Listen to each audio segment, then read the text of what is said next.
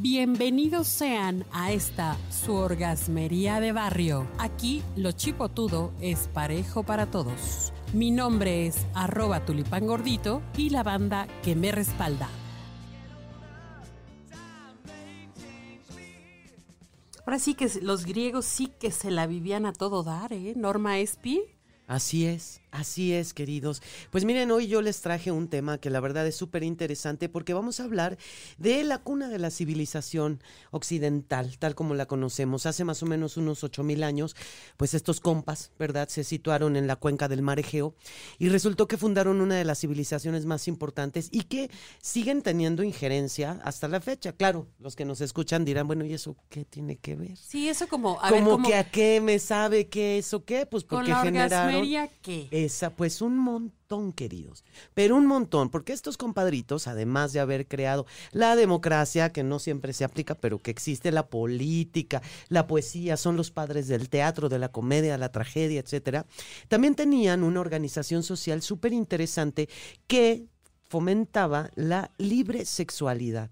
En aquella época, la gente podía ejercer su sexualidad con una libertad que ya quisiéramos hoy en día, ¿no? Lo que sí es que los grandes pensadores se hacían acompañar por unos muchachitos adolescentes, realmente, muy pequeñitos, y a los que se les llamaban efebos. Y estos efebos eran como adoptados por hombres mayores que les enseñaban política, demagogia, todo, todo, ¿no? Astrología, astronomía, de todo. Y todo y a amar y a tener sexo. La primera relación sexual de un muchachito que era adoptado por un por un maestro, pues era homosexual. Así de esa manera, claro, con su maestro. Y la homosexualidad no era algo realmente ni tachado eh, ni prohibido, ni tachado de inmoral, ni nada. Los griegos para ellos tenían una separación y tenían una conceptualización súper importante que nosotros hemos pedido. Era la moral y la ética. La moral no es un árbol que da moras.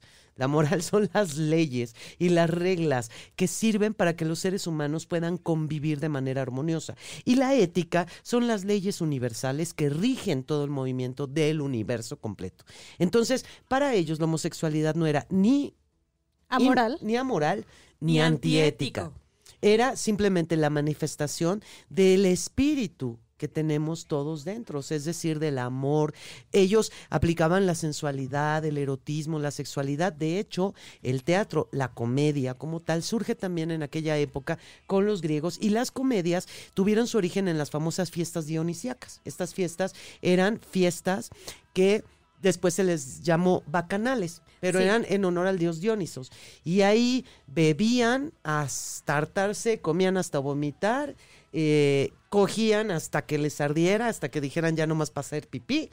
Y también ahí fue donde se empezaron a gestar las primeras comedias. Las comedias griegas tienen como principal característica que son totalmente abiertas en cuanto al tema de la sexualidad. De o hecho, sea que salieron en una peda, digamos. de hecho, sí. En una orgía, mejor. En una horchata, sí, en una orgía. Y además, fíjate, las fiestas dionisíacas tenían que ver con el culto al falo. O sea que en esas fiestas había un enorme falo donde todos bailaban, o sea, un pene.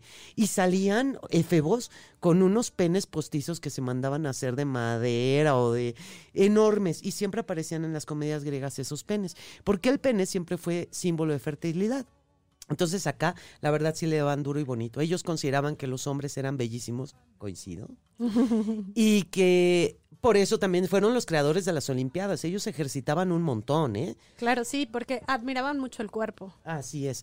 Lo admira admiraban el cuerpo, admiraban la voluptuosidad, el sexo, el amor, la manifestación de, de todo lo que implica la sexualidad y Pero la además genitalidad. la compañía, la empatía, eh, la confianza. El apego, el vínculo. Exactamente, exactamente. Fue una civilización súper adelantada a su época y que ya quisiéramos actualmente poder tener esa apertura que se tenía en aquella época con los griegos. Caray, vamos a retomar esas bonitas costumbres de los griegos, yo digo, ¿no? ¿Cómo Ay, ves? Sí, ¿no? Hay que irnos a un crucero. Adriana.g también nos acompañó. Chao.